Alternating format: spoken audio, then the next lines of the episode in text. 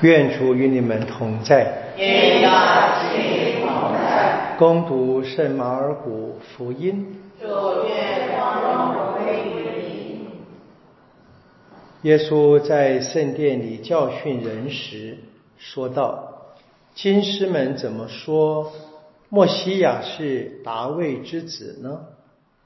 达卫自己因着圣神的感动，曾说过。”上主对五主说：“你坐在我的右边，等我把你的仇敌放在你的脚下。”大卫自己既称他为主，他怎么又是大卫之子呢？上主的圣言。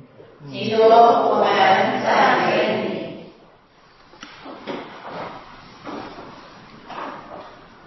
犹太经师的教育，拉比的教育，他们有一个常见的方法，就是会辩论他们彼此会辩论对传统祖传圣经的理解的方式啊。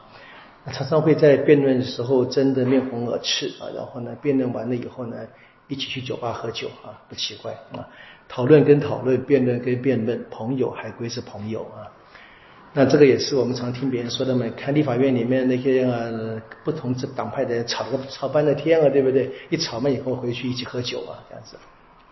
我们今天的福音有点这个味道了，就是大概是用了这一个背景，然后耶稣在圣殿里面呃谈这个话。不过当然从这个马尔谷的脉络里面，是耶稣在耶路撒冷的最后几天啊，连续六次跟犹太人那么争吵跟辩论，是犹太人。要呃陷害他嘛？那今天是最后一次，是耶稣主动提的一个问题。他前面几次的问题，包含这个最大的诫命，包含这个复活的问题等等的，那都是你可以说这些辩论，耶稣大获全胜。现在呢，他啊开始反击啊，反击的重点就是天主。能不能进入人间？但是话不是直接这么说，不过背景是这个。我们看见的是主，或者是上主。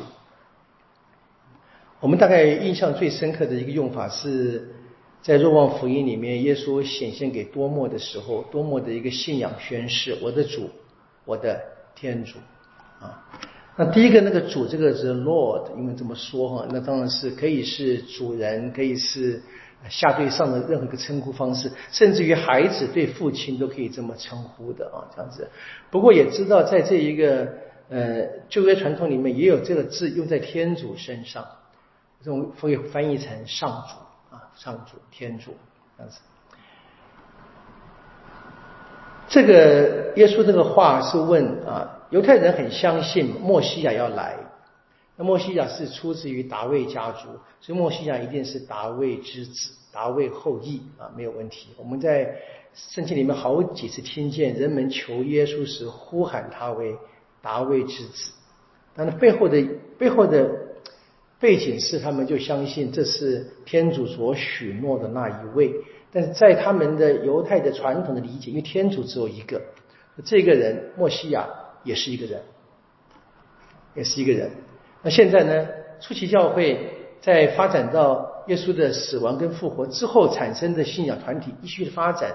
但到了马尔谷在写福音的时候，那个信仰团体已经很清楚的相信耶稣就是天主。他们当然会称耶稣，就把过去用在天主身上的头衔“主”或者是“上主”用在耶稣身上。那这个为那些不信的人，当然还是无法接受的。那现在把这个话可能投射到耶稣还生活在世上时，变成今天这样的一个辩论。那耶稣用的辩论，学者们相信啊，很可能是初期教会面对传统犹太人的挑战，他们给的回应。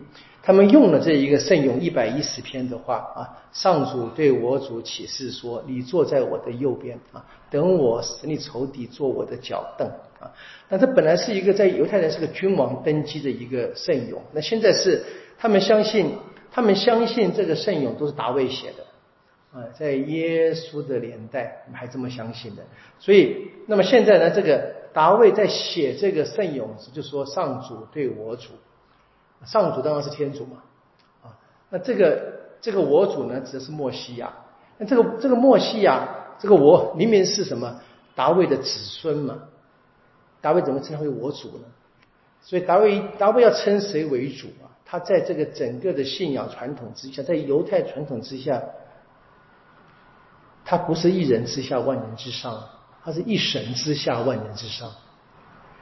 他还可以称谁为主呢？除了天主以外，除了神以外，他可以称谁为主呢？耶稣问：怎么回事啊？怎么回事啊？那大卫既然称他为主，他怎么会是大卫之子呢？当然，他是大卫的后裔。我们今天都知道，都知道，从这个耶稣的祖我们知道，对不对？这在人间的看法里面，比如说有弱色做他这个天主特别安排的世上的父亲，但是为犹太人他们是很困难的。好，这的确是一个非常困难的难题。那么为当时犹太人，他们没办法想象，无法想象神会成为人。那对基督信仰呢，是很清楚的相信。那这边呢，这个。马尔古他特别写达卫讲的这句话是什么？是被圣神感动啊，被天主推动说出来的。所以这是一个启示性的语言，但是天主的启示还是一样，人接不接受啊？无法谁也无法强迫的。你可以相信马尔古团体是相信的，就接受了。然后呢，另外一群更多的人他们不接受，所以他们怎么样认为？耶稣是亵渎天主的人，把他钉死。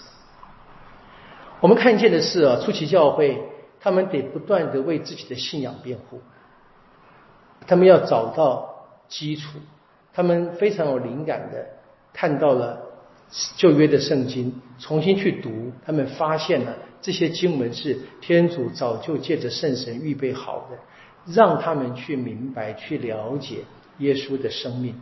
去了解天主的启示。初级教会这些人，绝大部分啊，绝大部分他们的知识水平比我们差得多。他们努力，他们努力，所以问题是我们努不努力？我们常常说：“哎呀，我我不会讲道理。”不会讲道理，大概不仅仅是口才不好，而是我根本。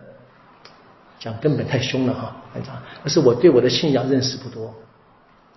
我我们该问的是说，我对我的信仰有没有努力的去认识，还是我们一直一直表现出一个肤浅的，像孩子们的一样？啊，我常我常常就是想这个事情，二十一世纪了，各个。团体行业都在努力的不断的飞 飞知识的提升啊，包含这个 AI 嘛。昨天看了一个非常大一个特别的例子嘛，就在美国一个小神童啊，对不对？十四岁孟加拉的后裔啊，到了 SpaceX 开始工作了，对不对？十四岁啊，当然是特例，那是特例。但我们可以看见，是我们整体的知识水准，我们整体的学习能力，比第一世纪是强大太多了。不论是我们的学习能力或者我们资源都比以前多，但是我们在信仰上面好像不用，这是可惜的。我觉得，我觉得呢，天主要跟我们算账的。我觉得，我们希望我们可以开始努力一下下吧啊。好，然后我们看今天的多比亚传很美啊，几乎到到了结局，跳得非常快嘛。今天是多比亚娶妻回家了，非常美丽的。这故事最让我感动的是这个犹太的风俗，你看见了这个多比亚的妈妈哈，那个母亲啊，她欢迎这个他的媳妇儿啊，她把她迎进家里面，欢迎欢迎，是我的女儿。我们中国的传统是什么？是这个新娘过门要给这个长辈奉茶嘛，啊，对不对？奉茶啊，塞个红包，或者一别或者别的一些风俗嘛。我我真是想说，我们能不能够从那边学到一点，学到一点点嘛？就是那个做婆婆的哈，你知道婆媳关系大概在各个文化里面都有一些困，这个困境跟紧张嘛，对不对？我看这个就很感人啊，非常感动，就是啊，很高兴，欢迎你来，欢迎你进到这个家庭里面，欢迎你现在是我的女儿，对不对？我这真的是我们大概可以可以学习的吧？然后我们看见这个托比特眼睛被治好，开始赞美天主。那么他继续呢，到整个的结尾是他的一首非常大的一个赞美天主的诗歌，这是整个的完结篇嘛。那我们看见呢，整个多比亚传里面看见这么多的从苦难当中到这个最后的圆满的结局里面，不论他们是生活在痛苦里面，或者在他们最后过着幸福快乐的日子，始终不变的是这些人对神的赞美，对神的相信，对神的朝拜。那这个是我们应该学习的。